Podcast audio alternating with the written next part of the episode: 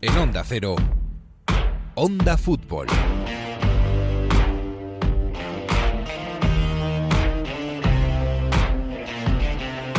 Han pasado 13 semanas, 13. Tres meses locos y terribles que nos han dejado sin vida, en algunos casos, los menos, sí. Y sin seguridades a casi todos. Hemos pasado 13 semanas con miedo. Hemos pasado tres meses aprendiendo en unos pocos metros cuadrados, mirando números y deseando que el calendario corriera un poco más. Y hasta aquí hemos llegado. Sí, el fútbol es lo menos importante y sin embargo hoy nos ponemos aquí el traje de futboleros y nos sentimos como auténticos renacidos. Uno se levanta de la cama y vuelve a tener fuerzas. Hemos estado esperando. Aquí en Onda Fútbol hemos pasado tres meses pues en pura compañía. Hemos hablado con jugadores. Eh, Oriol Romeu se preguntaba si la Premier volvería en un mini torneo allá en las Midlands. Mascarel nos decía que eso de jugar sin público ahí en el Salque, que era una cosa muy triste y que nadie se lo podía esperar. Recuerdo a Alberto Bueno el primer día de entrenamientos en Portugal, qué diferente todo, sin duchas, sin compañeros. Hemos estado en Argentina, donde se acerca el invierno. Hemos estado en Escocia, donde se ha cerrado ya definitivamente.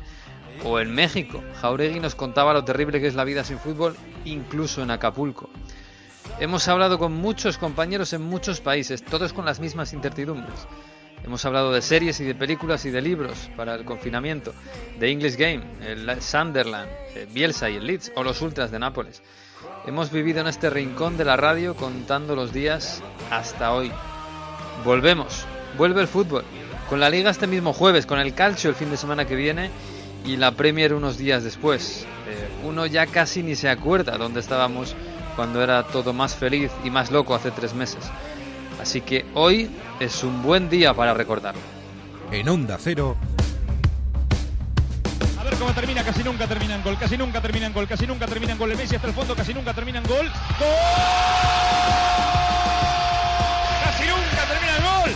Onda Fútbol. Fútbol internacional con Miguel Venegas. Palla all'area di rigore, si gira Cassano, magico movimento, Balotelli, rete! Rete! David Villa darting through the middle. He's got it between the two, and he's won the game for Spain.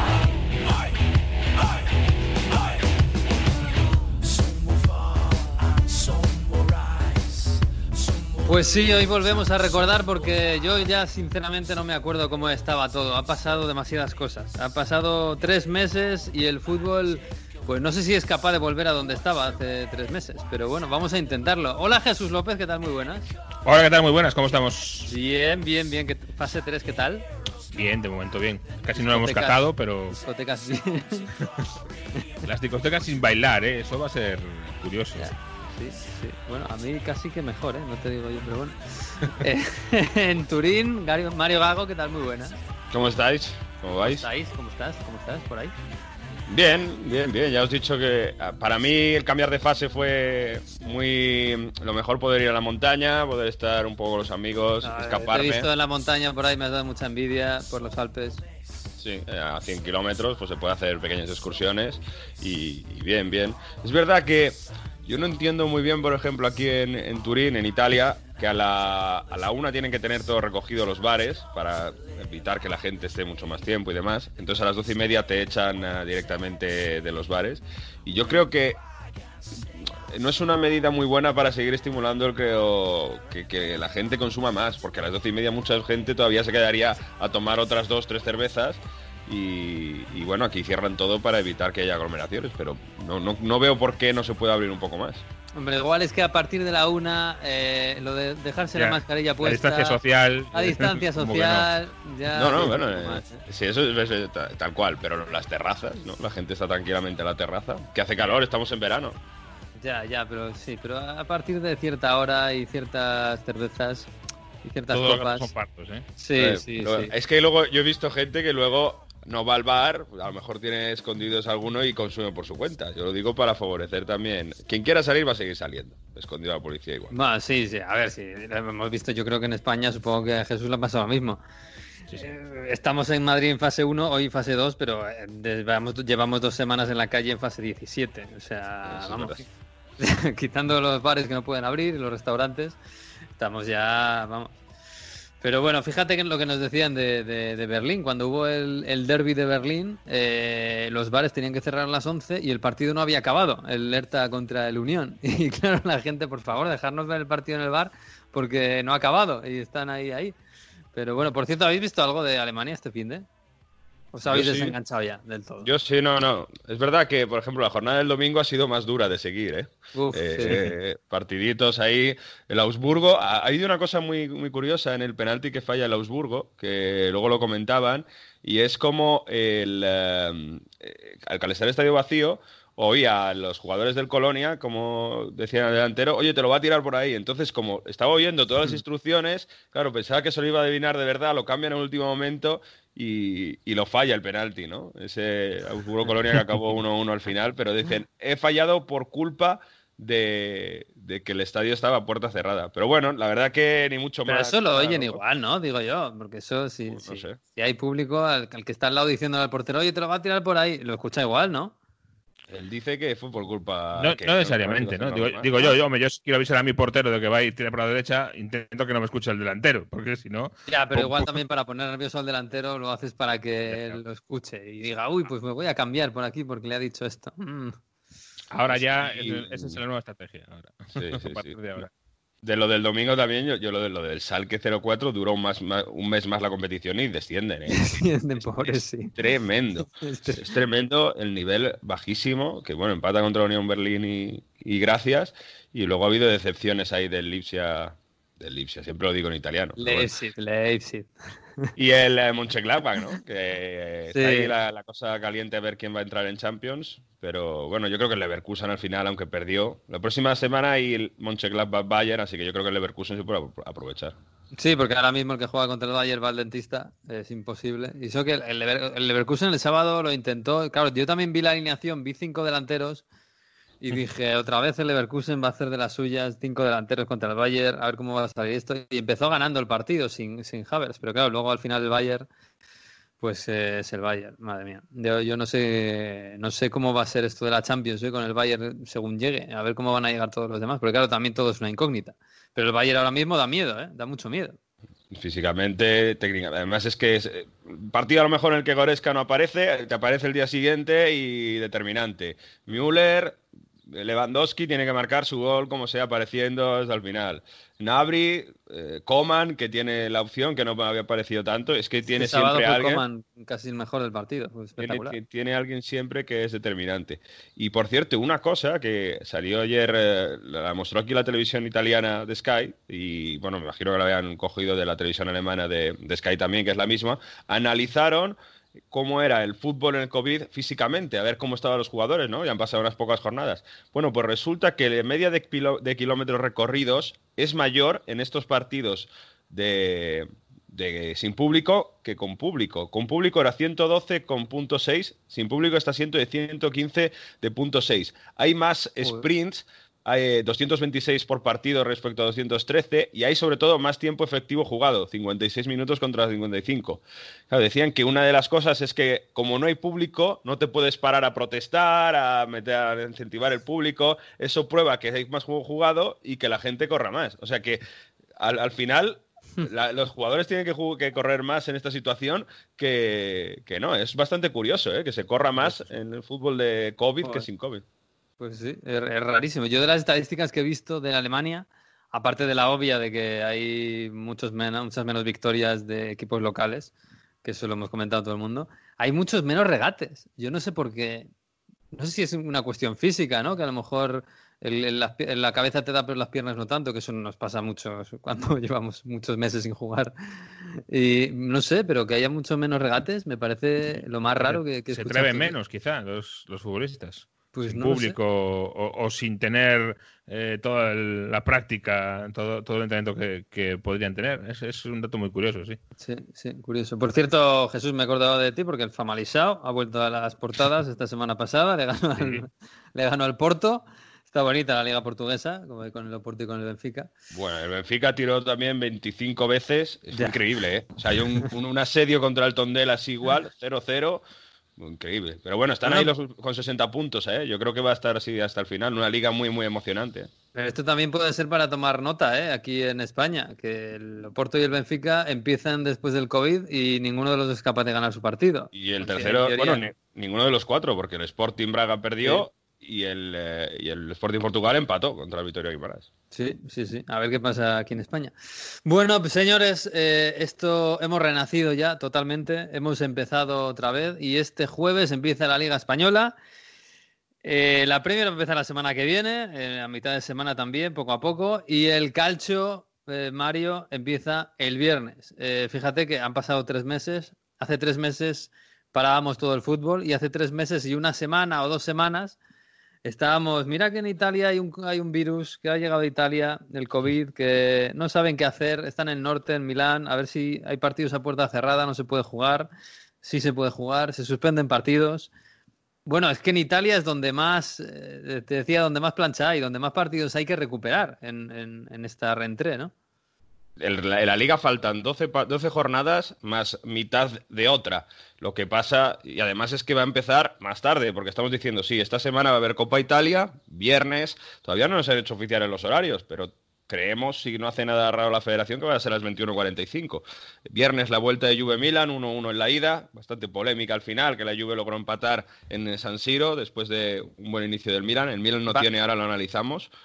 Sin Ibrahimovic y sin, eh, Lucas Hernández. Y la vuelta va a ser en Turín, ¿no? Sí, sí, en, Turín, en, el estadio de la Juve. Puerta cerrada en, en Puerta Cerrada de San Paolo también. El sábado ese Napoli-Inter con el Napoli de Gatuso que logró ganar 0-1 en San Siro con un gran gol de Fabián Ruiz. Vamos a ver si el Napoli consigue clasificarse a la final de Copa Italia en una temporada que no lo está haciendo nada bien. ¿Y la final cuándo? El miércoles 17 en Roma. También horario por definir. Esperamos, imaginemos que sea 21.45, 21. Vamos a ver. Bueno, pues tenemos que ponernos al día, porque yo estoy ya, claro, ya no me acuerdo, me, estabas diciendo, empató la Juve contra el Milan, eh, ya, es que no me acuerdo de aquel partido, el, perdió el Inter contra el Napoli, de aquel partido más o menos sí me, sí me acuerdo, estaba el Inter en un bache, eh, aquel, el, Napoli estaba de menos a más, porque recuerdo también, eh, coincidiendo con los partidos contra el Barça, que todavía le queda el partido de vuelta de la Champions, y, y queremos, bueno, un poco que nos expliquéis cómo está esto, porque muchos ya no nos acordamos. Así que vamos a llamar también a otro amigo del programa, que es eh, Filippo Conticello, compañero de la Gacheta de la Sport. Hola Filippo, ¿qué tal? Muy buenas. Hola, hola, ¿todo bien? Bueno, eh, eh, ¿estás nervioso? No, ¿por qué? No, hombre, no sé, después de tres meses sin esto del fútbol, no sé cómo está el ambiente ahí en Italia. Es verdad que, claro, lógicamente el COVID y todo, toda la tragedia que ha habido detrás, pues nos ha robado el tiempo y la mente y, todo, ¿no? Pero, joder, y empezar junio y, empezar una semana como esta y decir, mira, el, viernes tenemos un Juve Milan, el sábado tenemos un Napoli Inter. Joder, esto a mí me suena maravilloso. Yo no sé en Milán, en Milán cómo suena esto. Maravilloso también para mí. Eh, creo por toda la gente aficionada con el fútbol, relacionada con el fútbol, que es básicamente la mayoría. Será todo nuevo, sin público, sin afición pero empezamos eh, con un partido histórico, porque este Milan-Juve, que es un clásico del deporte italiano, em, será el primer partido después del virus, algo histórico. Es la semifinal eh, de, vuelta de Coppa Italia. El día siguiente hay Inter-Nápoles, que es el, el otra semifinal de Coppa Italia. Y muy pronto será la final, el 17 será la final, así eh, la, la, temporada, la segunda temporada empieza con un trofeo, la Coppa Italia, que es un trofeo que nunca ha vencido Cristiano, porque el primer año de Cristiano, eh, Cristiano ha vencido el, lo Scudetto, el campeonato mm. italiano, y la Supercoppa italiana. Eh, no, venció, no ha vencido eh, la, la, Coppa Italia porque perdió contra el Atalanta. Eh, eh vos sabés cuánto el Atalanta es un equipo muy fuerte. un, cuando juega a su nivel, a, a, tope, puede ganar a todos. El Atalanta será en el cuartos de finales de, de Champions. Hay mucha ganas de, de, empezar, hay una situación que no es clara porque si hay un contagio, todo el equipo, no solo el, em, el, jugador contagiado tiene que estar en cuarentena por 14 días.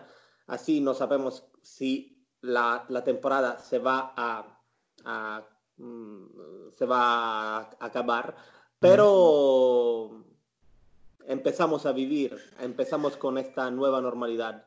Mm, estamos un poquito a tientas, ¿no? Porque, claro, yo lo pensaba, eh, ahora mismo, eh, eh, ahora mismo, hoy que estamos grabando esto es un lunes, pero el jueves, pensar, bueno, mañana empieza un partido de fútbol después de tres meses sin ver absolutamente ninguno de los equipos. Y dentro de cinco días tenemos la final de la Copa. O sea, es como una especie de Final Four con un poquito de ventaja para el Napoli, pero la otra eliminatoria está igualada una Final Four en la que no sabemos nada de cómo están ninguno de los cuatro equipos. ¿Qué, no sé, qué, esperas tú de, esta Copa Italia Express? Creo que sería mm, algo que puede anticipar el, eh, el campeonato. Básicamente la Juve y los otros equipos más grandes están favoritos porque tienen más cambios, más jugadores, más campeones. Eh, es algo nuevo para todos. Mm. Nuevo, seguro que mm, harán muchos lesionados porque se va a jugar en el verano. Eh, en, una, en, una, en un horario que es completamente nuevo por el público, el fútbol italiano. Eh, a, la 9 y, a las 9 y 45, es algo que nunca ha pasado en Italia. Es algo brutal por nosotros de los diarios deportivos que tenemos que cerrar la edición a la medianoche y tenemos que escribir muy, muy rápido. Es un poco español eso, ¿eh? también te lo digo. Aquí hemos hecho experimentos muy raros. como me gusta muchísimo, la... pero este horario de fútbol no me gusta porque mm. no, no, es simple para nosotros. Y sería todo nuevo. Yo creo que pienso que los valores de los clubes serán los mismos, ¿no? Hay los equipos más grandes con más jugadores que serán favoritos. La Juve tiene básicamente dos equipos, dos equipos de igual valor mm. y creo, creo que eh, con cinco, con, la posibilidad de hacer cinco cambios, es algo nuevo, eh, tiene este pequeño vantaje vamos a ver qué pasa, vamos a ver si la Lazio eh, tiene la misma fuerza, si la Atalanta eh, corre mm. como ocurría hace tres meses, porque no, es simple tener ese ritmo impresionante cada tres días en el verano con el calor. Y mm. vamos a ver si el Inter puede mejorar su posición en clasifica porque está tercera creo que no hará una revolución, no hará, no hará algo todo nuevo. Eh, pero sería interesante ver qué pasa. Eh, este año es el aniversario de, lo que en Italia se llama Notti Magiche, el Mundial del 1990. El Mundial del 1990 fue algo histórico en Italia, lo ganó la, la Alemania Italia perdió en semifinal contra, Argentina, Argentina de Maradona, pero en la, en la, cabeza de la gente eh, este serán nuevas notti mágicas, noches mágicas, eh, porque después de 30 años hay el fútbol en la noche, en el verano en Italia. Mm. Lo que pasa es que, bueno, decías tú de las lesiones, Filippo. Italia, o al menos los clubes italianos, por el momento de las ligas que han vuelto a entrenar, han sido las que más lesionados, o al menos lesionados de gravedad, me atrevo a decir, ha tenido. Tema Ibrahimovic al final no es para tanto, pero ha tenido problemas. Milinkovic Savic ha tenido problemas en la rodilla. Baseli en el Torino una lesión que va a tener que operarse. Son más de 10 de lesionados y sin empezar a jugar. ¿Por qué crees que Higuaín, es verdad, claro, de la Juventus. ¿Por qué crees que, no sé si se ha empezado a un ritmo mayor, pero es verdad que hay preocupación, ¿no? Respecto a las lesiones en los clubes italianos. Eh, la Gazzetta hizo una entrevista a Bonucci y Bonucci lo dijo sin problemas y sin dudas. Seguro, seguro la gente se va a lesionar mucho, porque es algo nuevo por los jugadores. Eh, los jugadores eh, no jugaron por tres meses eh, y, es algo que nunca ha pasado en la historia.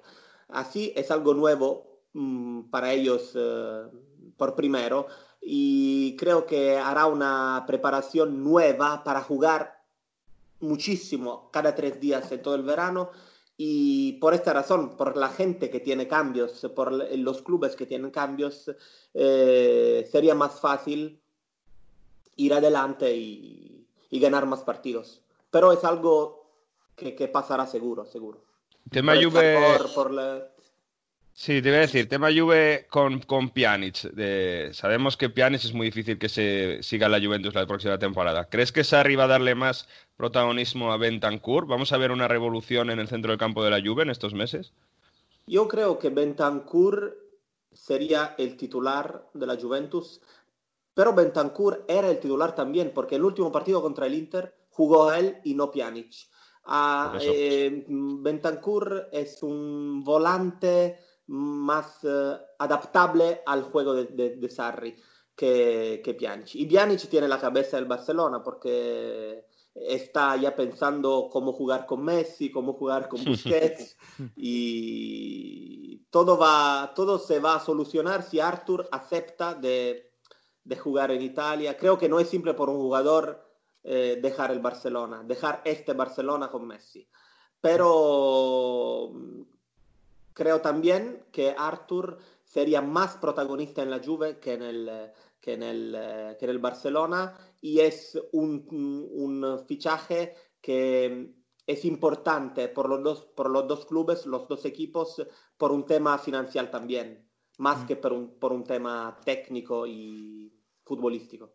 Oye, ya que nos enfrascamos con el tema de fichajes, te voy a preguntar por Lautaro, porque claro, Aquí en el Barça, incluso más incluso que Pjanic, que ya hemos estado hablando de Pjanic, eh, se habla ahora de Lautaro como el eh, número uno para el próximo, iba a decir el próximo verano, para septiembre ya.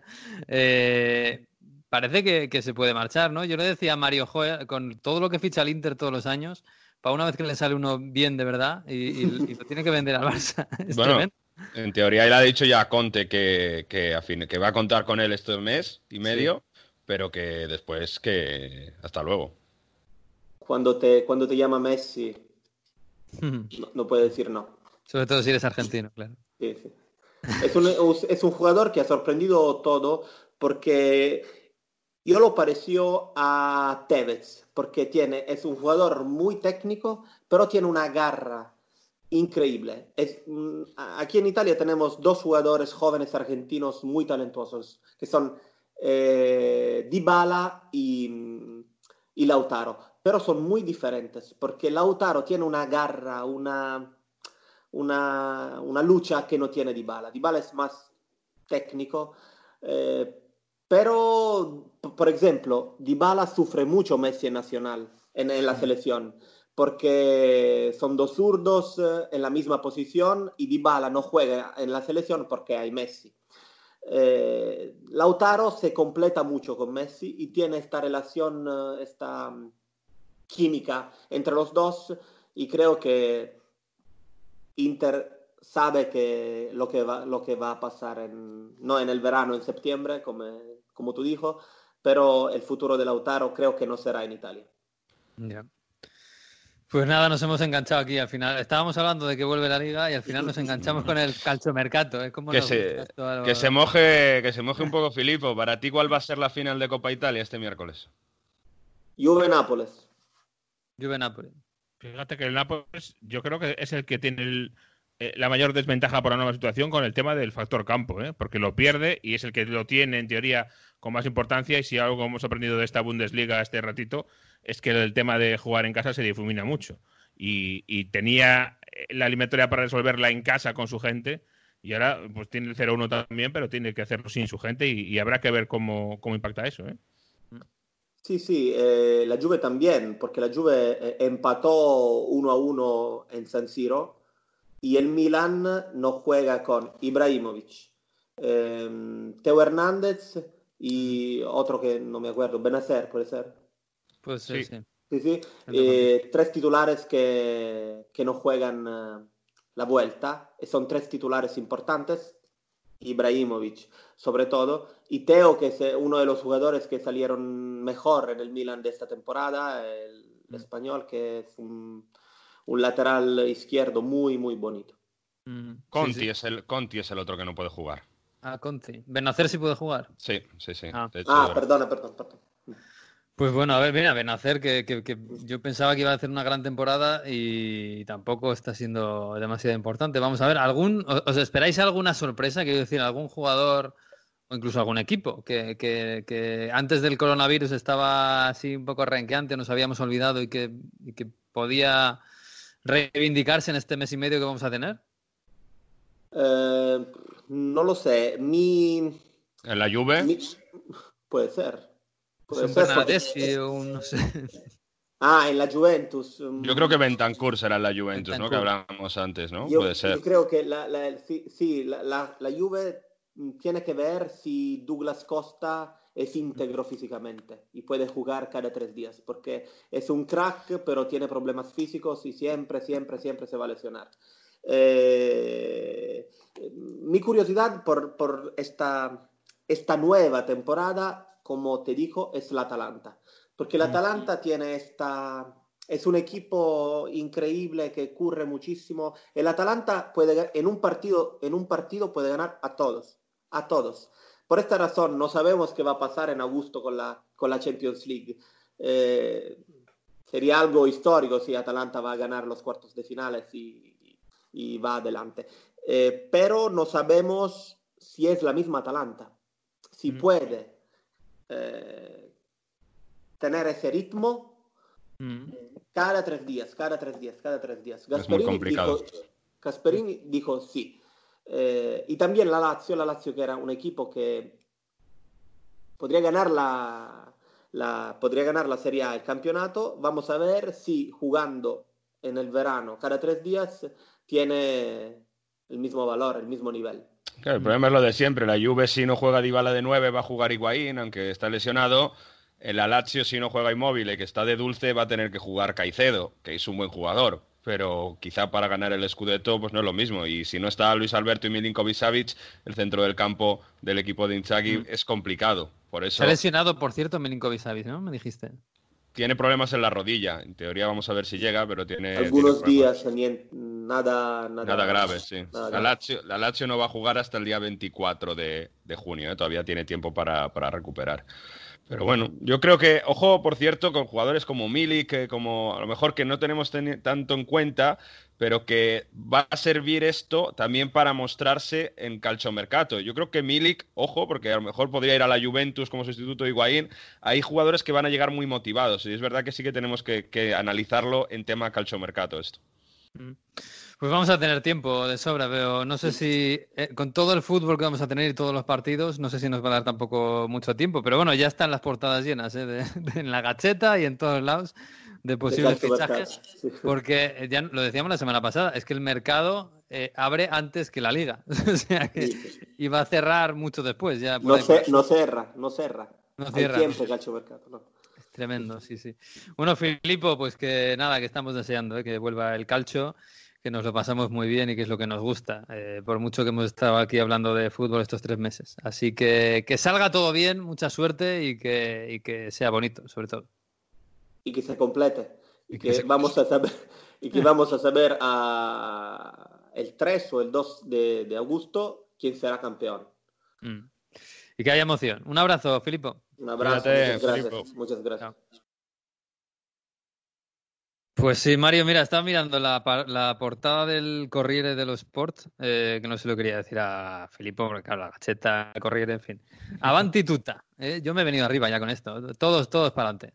Bueno, es del mismo grupo empresarial al final, ¿eh? porque ¿Ah, sí? al, al final todo pertenece a Cairo, el presidente del Torino. ¿eh? O sea ¿Cómo que está la cosa? entre? Agnelli, entre Agnelli y Cairo manejan media prensa de, y Mediaset con Berlusconi manejan medio sistema de comunicación de, de Italia.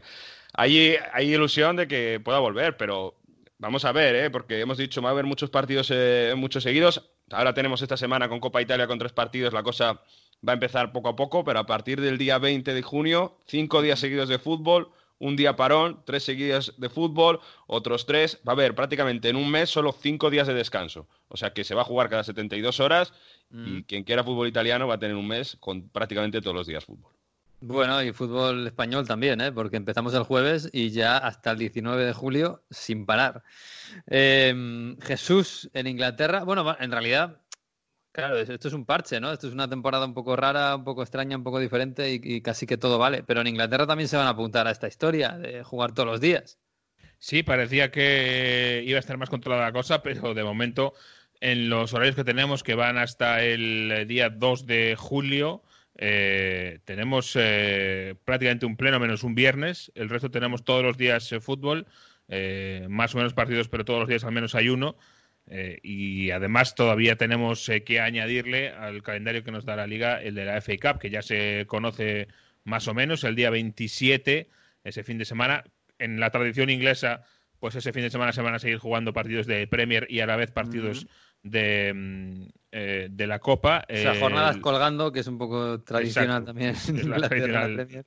Y ahora sí que tienen días pronto, una semana entre semana en, en julio para recuperarlo. Pero Newcastle, Manchester City, recordamos, eh, Sheffield, United, Arsenal, Leicester City, Chelsea y Norwich, eh, Manchester United. Son eh, las cuatro eliminatorias. Estos son cuartos de final y se Cuartos juegan en, los, en los estadios normales, ¿no? O sea, Sí. se juega el, el Newcastle City es en Newcastle, por ejemplo. Sí, es tal y como, como Normal. dio el, como salió del sorteo, vamos. Sí, sí, sí, sí. Porque el- el- lo que hemos sabido de la Premier es que, bueno, empieza el 17, que es el miércoles que viene, pero bueno, empiezan con los partidos que estaban, que se suspendieron a última hora.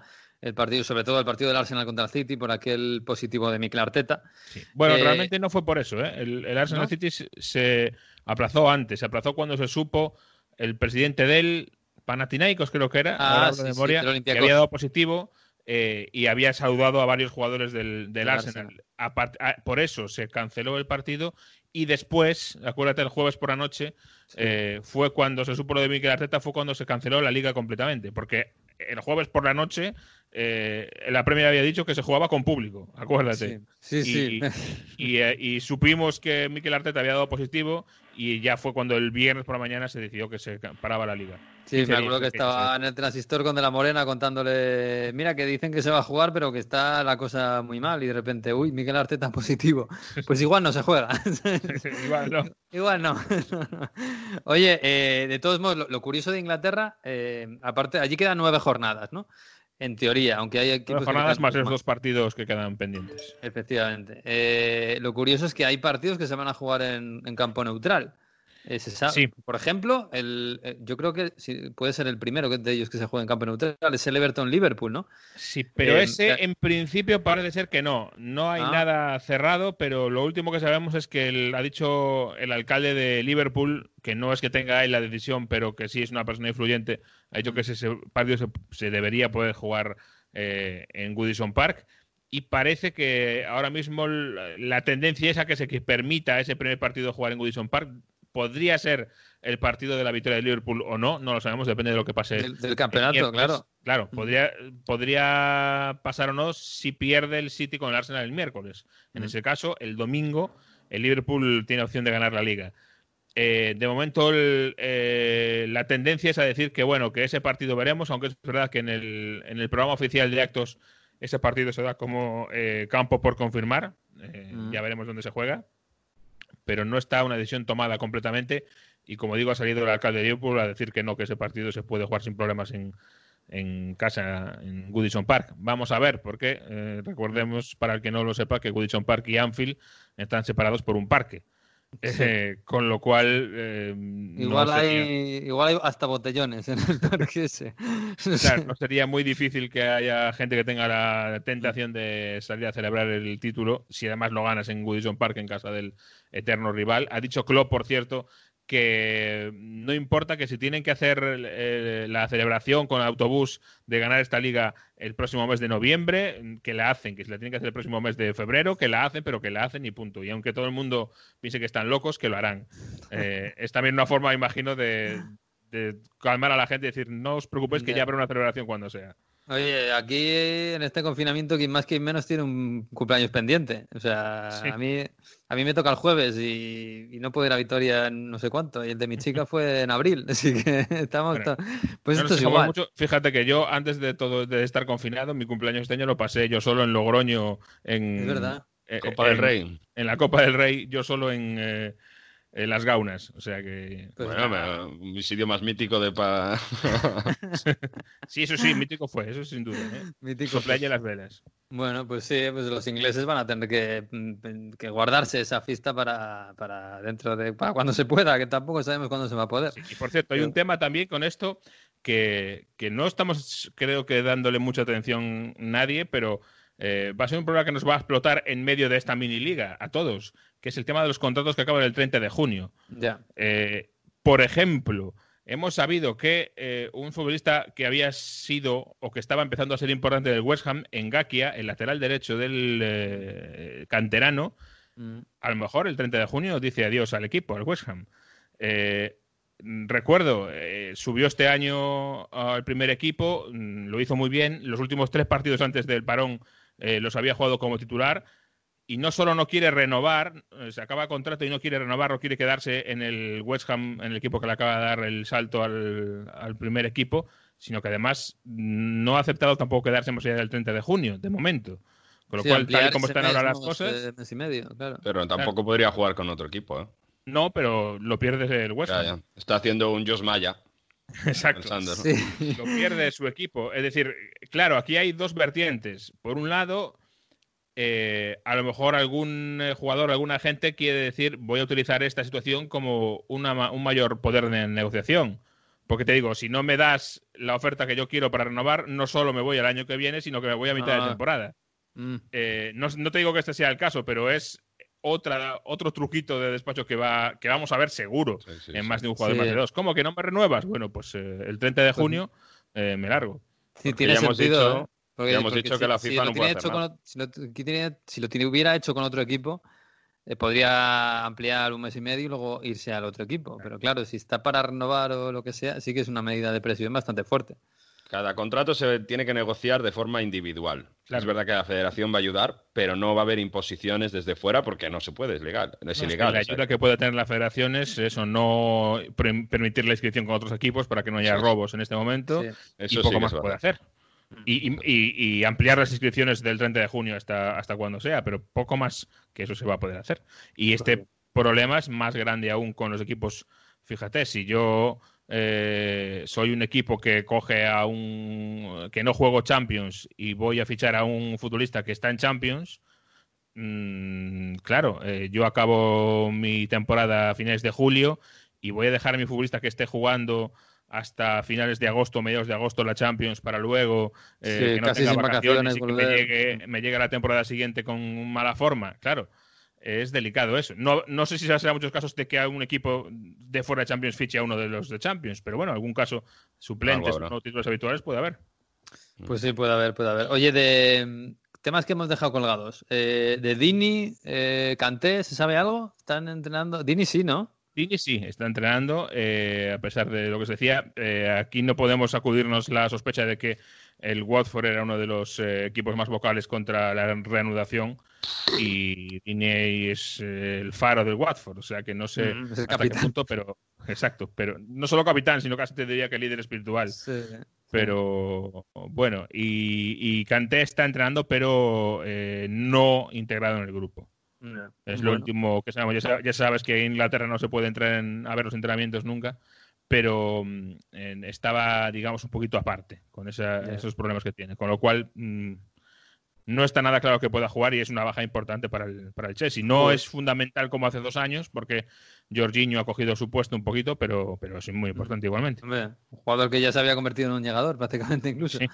Eh, oye, ¿y del Newcastle alguna novedad? Porque esta semana he visto alguna cosilla por ahí y ya, como ya dando por hecho que, que va a ser así, hablando de, de si Lonscraft eh, se podría marchar, el centrocampista canterano que, que, que este año lo ha hecho muy bien, ha hecho uno de los, ah, bueno, ha sido casi un ídolo ¿eh? de, de la hay dos afición. Longstaff centrocampistas canteranos. Sí, uno de ellos. Sí. Además que los dos son iguales. No, pero del Newcastle hay, sigue habiendo mensajes distintos, ¿eh? porque, em, por ejemplo, el nuevo jefe de la Premier, Richard Masters, el Javier Tebas de la Premier, para que nos, ent- nos entendamos, eh, ha dicho que iba a considerar y a tener en cuenta, muy en cuenta, las peticiones de la mujer o de la ex prometida de Yamal Khashoggi. Recuerdo que eh, Recuerdo que había pedido a la Premier que no se pudiera dar el visto bueno a esa operación eh, con los saudíes, así que mm, está dilatándose mucho más de lo que se esperaba, con lo cual eso ya es una señal de que algo pasa, eh, de que no es una decisión normal, simplemente hay una venta de clubes y eh, burocráticamente, digamos, hacemos las comprobaciones y lo aceptamos. hay algo más de trasfondo detrás y yo creo que cada semana que pasa sin noticias aumenta primero la incertidumbre, por supuesto, y segundo la opción o la posibilidad de que se acabe rechazando ese, ese negocio o de que se esté dando tiempo para que se busque otra alternativa. Se dice que también había un, grupo americano eh, interesado. Y como digo, eh, esto se está alargando demasiado más de lo que cabría esperar y eso no es una buena noticia de cara a que se complete la, operación. Parece que son malos tiempos para comprar clubes. ¿eh? En Roma también os acordáis que estaba esa compra del club. También mm. se, se, está alargando muchísimo. Yo creo que Evidentemente hay que analizar. Pero ahí no había motivos, bueno, ni motivos políticos como en el caso de Arabia Saudí, ni motivos de pirateo, etcétera. Simplemente entre dos americanos, el actual Palota y, y Frederick, que es un magnate también americano. O sea, yo creo que, claro, las grandes transacciones es normal que se alargan. Y yo tenía una pregunta para Jesús para el tema televisión. Eh, ¿Van a dar todos los partidos al final en, claro, iba a decir, en, en, abierto? Incluso en España, ¿no? Para la gente que nos escuche que sigue la Premier League en España, en, en, España los va a dar todos Dazón, todos los partidos. Ya sabes que por el contrato y por las restricciones de la Premier, tanto en Inglaterra como en Europa, eh, no se podían dar todos los partidos. Eh, en España hasta ahora se daban uno solo de los de las 3 de la tarde en directo, el resto en, diferido. Eh, ahora se van a dar todos en directo en España en, en Dazón, con lo cual es una mejora grande para los aficionados que, que lo quieren ver. En Inglaterra mm, va viene de un sitio distinto, va a otro sitio distinto. En Inglaterra em, no se veía ninguno de las 3 de la tarde nunca desde hace. Sí, horario protegido. Exacto, horario protegido. Eh, que era además cuando más partidos eh, había hasta ahora. Se van a ver todos, obviamente, porque los aficionados no pueden ir a los estadios. Con lo claro, cual... porque la protección era horario protegido para que la gente fuera al estadio y no se dieran partidos en televisión. Pero claro, como la gente no puede ir al estadio. Dejaría a los sin poder ver a su equipo, obviamente. No tenemos esa idea en España o fuera de Inglaterra porque nos parece muy marciano, pero había todos los eh, aficionados, había varios partidos de su equipo que no podían verlos. Y todos, ¿eh? porque no es que los grandes se vieran todos, no, hombre, se ven más a menudo los grandes en la tele, pero también había partidos del City, del Liverpool, del que quieras a las 3 de la tarde que no se veían por la tele. Y si tu equipo juega fuera de casa, te fastidias y no lo ves, lo escuchas por la radio o viajas, una de dos. Mm. Eh, y eso ha cambiado, se van a ver todos y va a haber un pequeño número de partidos que va a ser eh, en abierto, que esto no había sucedido nunca, nunca, nunca en la Premier League, desde que la Premier es Premier. Eh, son poquitos y no son los mejores, hay que recordarlo. La BBC tiene cuatro partidos que son, creo recordar, que la novena elección de la, de la jornada. De diez partidos elige el noveno. Con lo cual, eh, no van a ser partidos grandes. Sky tiene algunos más que tiene Sky su propio canal de TDT, digamos, y por ahí va a enseñar algunos partidos grandes también pero los partidos, digamos, mm, eh, fuertes, casi todos van a ser em, de pago. Eh, parece ser que eh, uno de los que puede ser más importantes que se vea en abierto sea el de, Liverpool, que no está nada mal ese partido.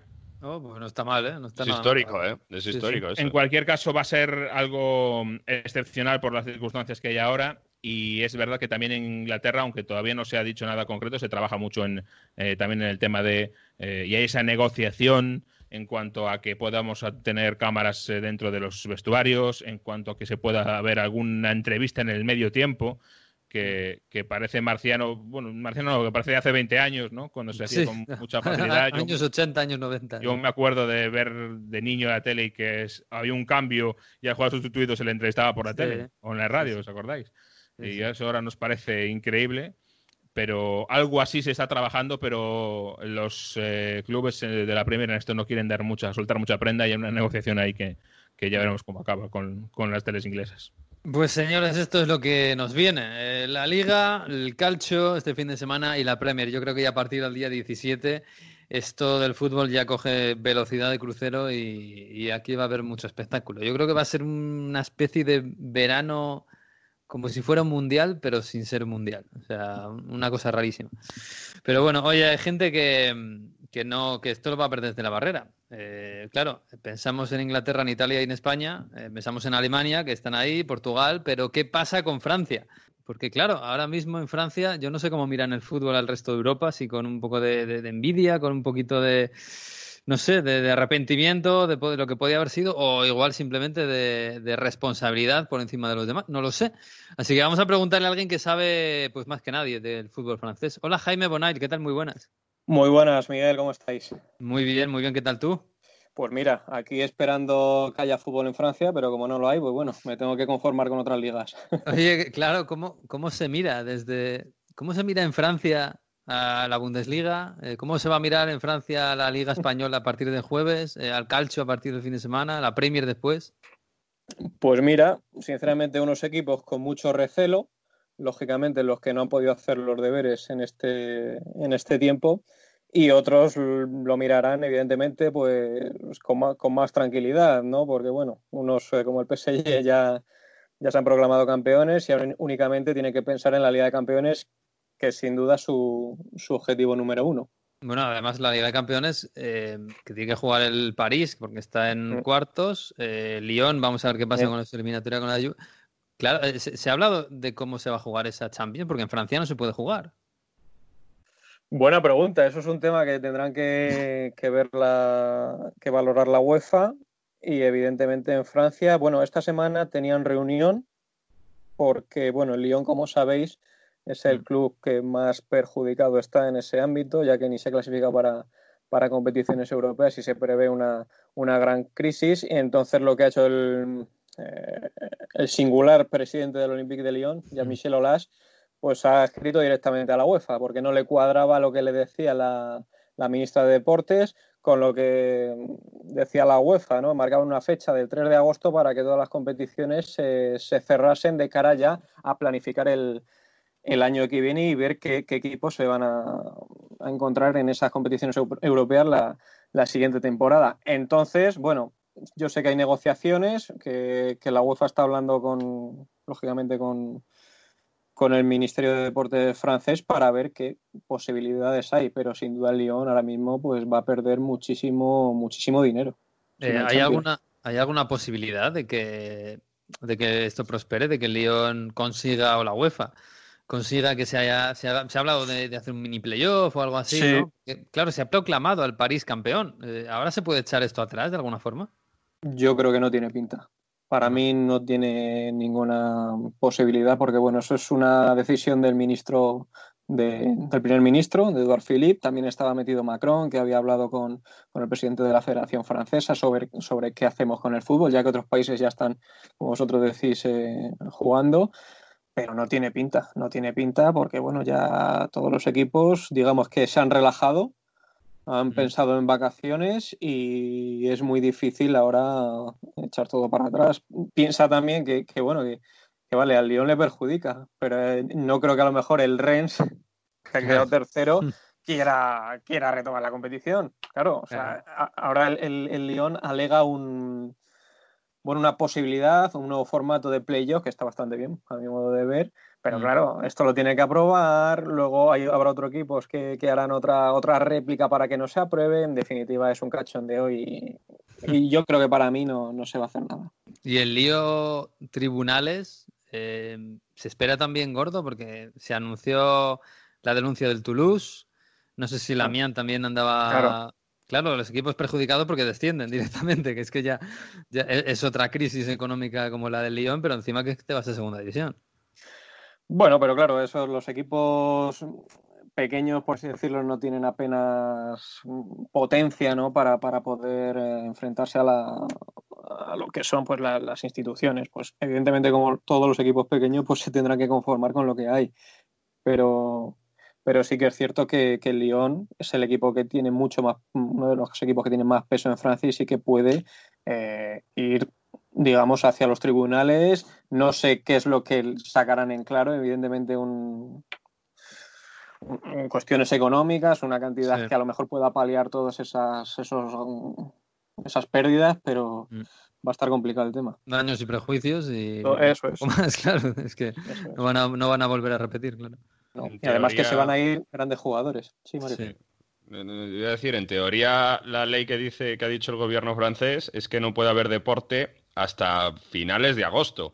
pero yo no sé si en ese sentido sí que se puede modificar para que la temporada que viene empiece antes. No sé si en contemporánea con la Champions, que es complicado, pero al menos que eh, empiece, que, que, haya algo de fútbol antes que en el resto de, de Europa en, en, el campeonato francés, para intentar, bueno, avanzar, que también cuadrar el próximo calendario con la Eurocopa va a ser, bueno, hay que hacer Y- un y- algoritmo, no sé. Y suponiendo que no haya un rebrote. Exacto. Claro, o sea, que que no sé si, si están... que no.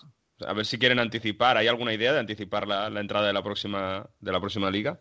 Pues que yo sepa, ¿no? Eh, se hablaba de a finales de agosto. A finales de agosto, básicamente porque coincide con el Tour de Francia, que evidentemente es un, eh, un evento que da mucho beneficio a Francia, lógicamente. Entonces, eh, el Tour de Francia se hablaba que estaba, que iba a iniciarse el 28 de agosto, si mal no recuerdo. Entonces, claro, la LICAM podría alegar, decir, joder, es que el Tour de Francia empieza en esa fecha y nosotros porque tenemos que esperar a, a primero de septiembre. Entonces se está barajando un poco también esa, esa situación, que a finales de agosto pues se pueda reanudar. Aunque yo no vería mal que a primeros de agosto, como siempre ha sido en la LICAM, se comience. Ya. Claro, Oye, tendría el- sentido.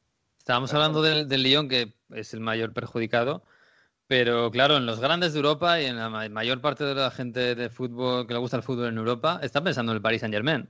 Eh, por todo el dinero que se pierde de las televisiones, lógicamente esto tiene que afectar al París en una situación de que tiene que cumplir el fair play económico y todo esto.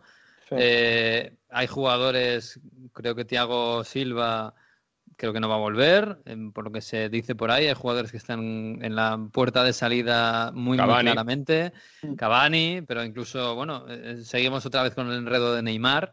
¿Esto cómo puede afectar el- al, al París? Un parón como este, un, bueno, una, parón, una cancelación como esta.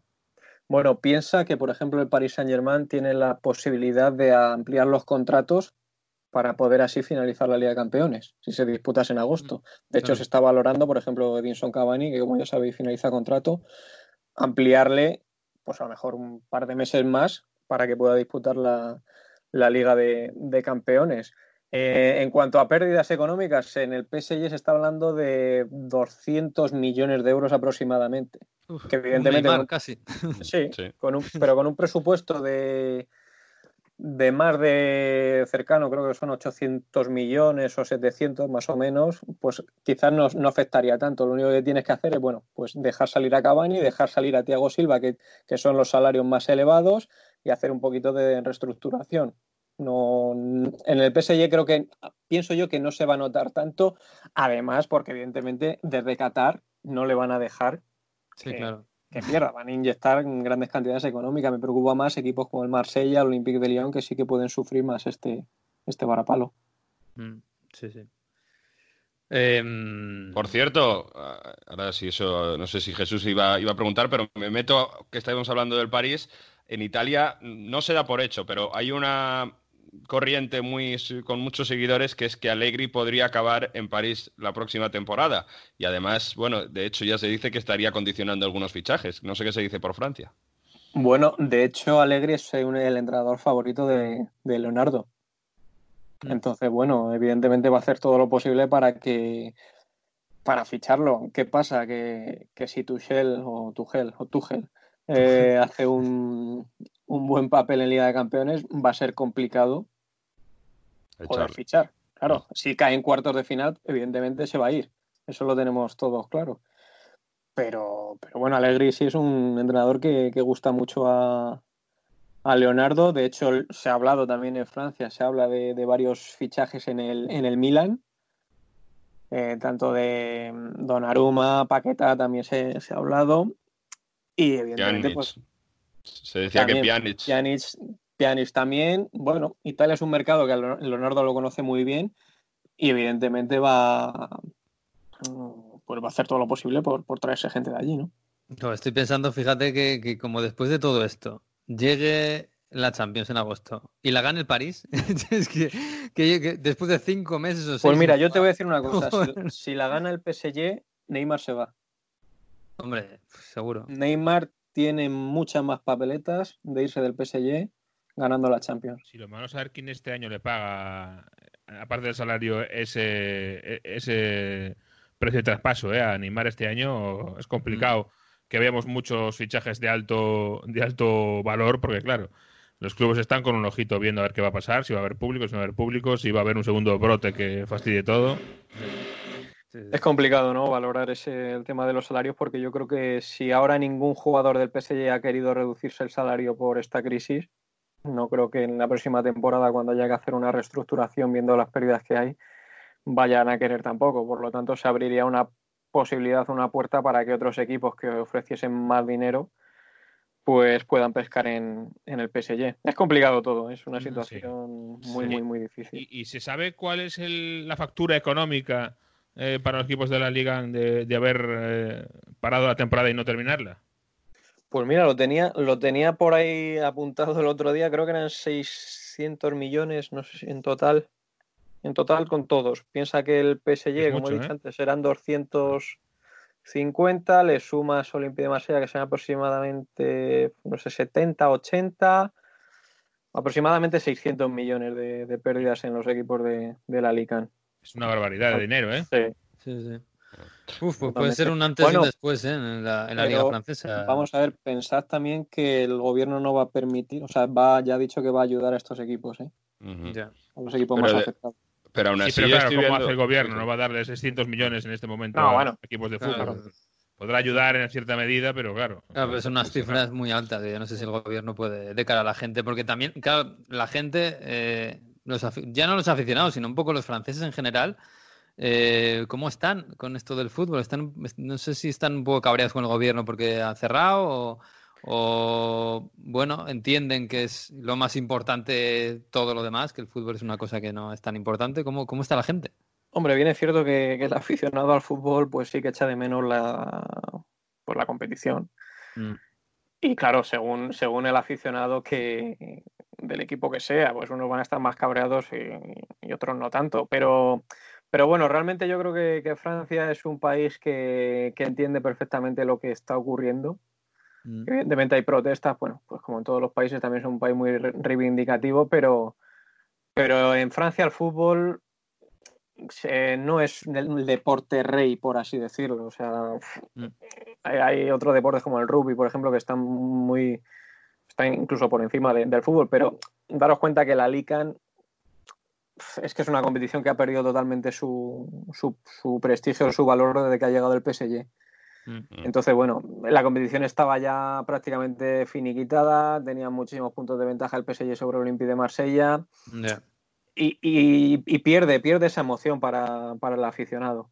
Mm. No, es como España, como Italia, ¿no? Están más preocupados por el Tour de Francia que por la Liga. Totalmente, el Tour de Francia, Roland Garros, o sea, son, quieras que no, eventos que, que sobrepasan sin duda al, al fútbol. Evidentemente, ya cuando hablamos de, Liga Campeones, sí, el aficionado quiere ver la Liga Campeones, eso sí, porque es el torneo que, más importa. Pero por la Liga, a no ser que los aficionados de equipos pequeños que luchan por otros objetivos, pues pierde bastante interés. Pues nada, pues, eh, pues habrá que esperar un poquito más para ver a los franceses jugar al fútbol a agosto, a ver qué pasa con el Lyon, que le, oye, le, puso la cosa muy complicada Mario a, la Juve, que ahora mismo tenemos al Lyon en, cuartos de final y no a la Juve, ¿eh? vamos a ver. Tiene el marcador a favor y la Juve falló en muchas ocasiones, ahí, ahí lo tiene que no, no, es tan fácil como, como podía pensar. Por cierto, que tema Champions, no, que no hay ninguna duda que no se va a jugar en Francia, no porque mm. no pase el Lyon o porque el París vaya a jugar fuera, sino porque se va a hacer una Final Eight. Eh, la UEFA en teoría lo va a anunciar en 10 días, el día 17 de, junio, y según dice Bill, medios alemanes habrían confirmado que esa Final Eight sería a partido único y en Lisboa. No me parece mal, no me parece mal a mí esa, esa situación y sin público, entiendo, ¿no? Sí, claro, sí, sin público. Sí, sí, sí. Pues va a ser una Champions que nunca vamos a olvidar, ¿eh? Sí, sin duda. La idea es buscar un sitio donde no haya golpeado demasiado el virus, pero Lisboa en los últimos días está teniendo dificultades ¿eh? con este tema. que ha habido un brote importante y es verdad que Portugal desde el principio fue uno de los países que estuvo más eh, libre de, problemas, pero ahora mismo eh, hay ese pequeño rebrote. Ojalá que no, que no vaya para nada. Queda mucho tiempo todavía, es verdad, de aquí hasta agosto.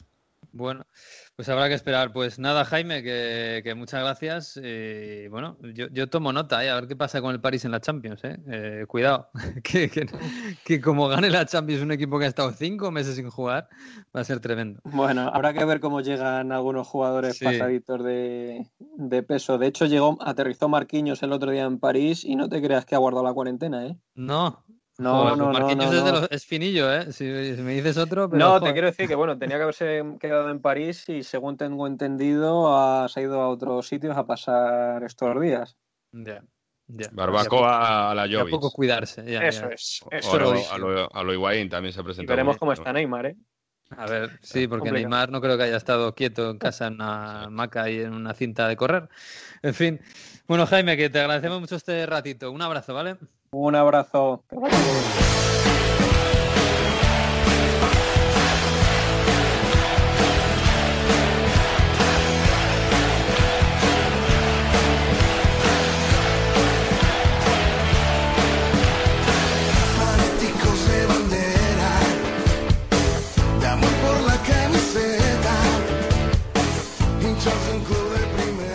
Ya, ya, ya. Esta, canción ya me trae recuerdos de Acapulco y, de, y del principio de la pandemia y del confinamiento, hablando con Jauregui allí. De, cuando pensábamos que este, esta semana no iba a llegar nunca. Pero ha llegado, ha llegado. La vida con fútbol es mucho más bonita. No es lo más importante, pero la vida con fútbol es mejor. Alberto Fernández, ¿qué tal? Muy buenas. Hola, ¿qué tal amigos? ¿Cómo estáis? ¿Cómo estás? Bien. Bien, pues ya, ya no queda nada para que vuelvan las ligas, la Bundesliga, pero ya la, semana pasada ya dijimos que el cuento de la Bundesliga pues tenía pinta que se había acabado, entonces que empiecen nuevos cuentos, ¿no? que empiecen nuevos cuentos. El de la Premier también está muy terminado, pero bueno, queremos que vuelva igualmente. ¿No has visto el Leverkusen Bayern esta semana? No, no, no he podido. No he podido. Me he perdido. Bueno, vi, vi los, los cuatro goles del Bayern. En un resumen, vi el primero del Leverkusen y luego el, gol de la honrilla con el 4-2. Pero el partido no lo vi. Está pensando ya en el Leganés Valladolid del sábado, ¿eh?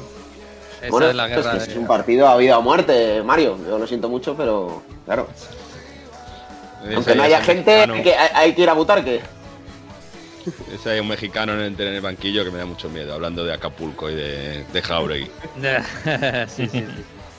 Oye, eh, hemos pasado tres meses aquí haciendo el, no sé, haciendo haciendo la radio de aquella manera eh, y hablando de series. ¿Y os acordáis cuando hablábamos de, de, English Game y de estas cosas? pasado, pasado un año, parece. Joder, decíamos, bueno, estamos aquí desengrasando un poquito, llevamos toda la vida saturados de fútbol y ahora, bueno, nos dedicamos, vemos partidos vintage, a que sí, a hacer. Hablábamos de los partidos, el partido de Italia en, el Mundial 2006. Del, del y de series, también de serie, o la serie del Sunderland. Em, hemos hecho juegos, hemos hecho... Yo creo que nos hemos pasado bien y nos hemos entretenido, ¿eh? hemos sabido ocupar bien el espacio con la ausencia de fútbol. Yo tengo miedo de que ahora no tenga tiempo para nada. O sea, eh, nos hemos acostumbrado a un ritmo de vida pues, seguramente más sano y diferente. Y ahora cuando haya que trabajar ya pues a este ritmo que nos ha marcado la liga.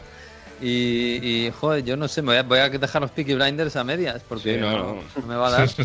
Posible. Inicia a final de, mes. Yo tengo muchas ganas de que vuelva una serie que se llama Dark, que es una de mis series ah, me han hablado mucho de ella. Alemana. Alemana. Sí, alemana. Pues va a ser imposible, si es que hay fútbol, lo decíamos antes, todos los días hay fútbol. ¿Cuándo vas a poder verla? ¿La ves a las 2 de la mañana? En agosto, sí. En agosto, sí, con la Champions. Bueno, Fernán, que no sé qué nos has traído hoy. No sé si va a ser la última tarde de juegos, pero algo me has traído.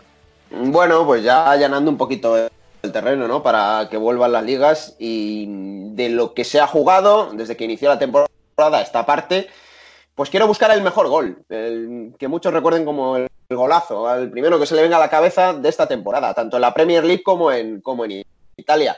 No sé cuáles tendrán por ahí Jesús y Mario, pero a mí, por ejemplo, en Italia me gustó mucho, me pareció un tremendo gol, además fue uno de los últimos antes del parón, el que le hace Paulo Dybala al Inter, eh, creo que es mm. una jugada vertiginosa, hace dos recortes muy rápidos en el área y mete la puntera y es un auténtico golazo. Y en Inglaterra me tengo dos, porque me gustó muchísimo, lo siento Miguel, uno que le marcó De Bruyne al, Newcastle con un balón que le llega un llovido del cielo, para con el pecho y de volea la, pone en la escuadra.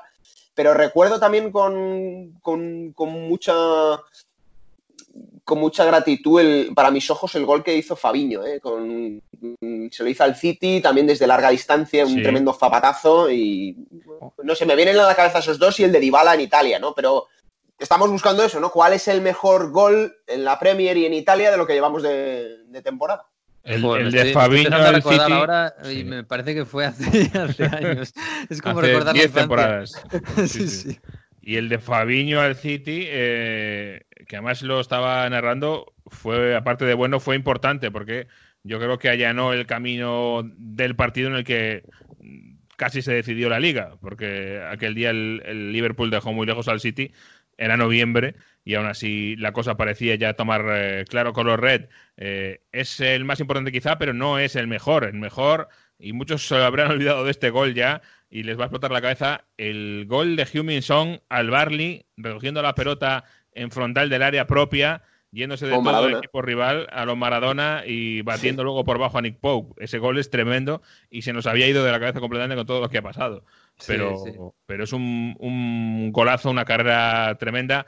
Eh, en- enseñando su habilidad, yo casi diría más que mm, eh, en el regate, que no hay tanto regate, en el control de los ritmos. Es decir, Velocidad. sabe cuándo, sabe cuándo ir despacio, cuándo acelerar y cuándo explotar y hacer el sprint eh, y dejar a todos atrás. Para mí es, eh, es más una cuestión de control de ritmos, de sorprender cambiando el ritmo, que de regate puro.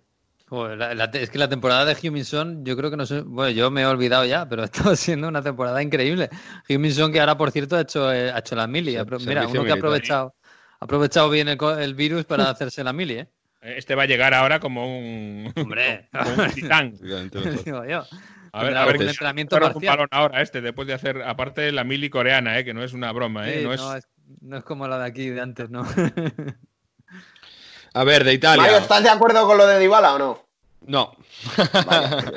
Es, es buen gol, pero hay es que mejores. me, acabo de, acor- me acabo de acordar dentro de Dybala una falta directa al, al Brescia, que también es un golazo, pero bueno, Ya, me Yo tengo, uno de, yo tengo uno de Italia, pero a lo mejor coincide con Mario, así que me lo guardo.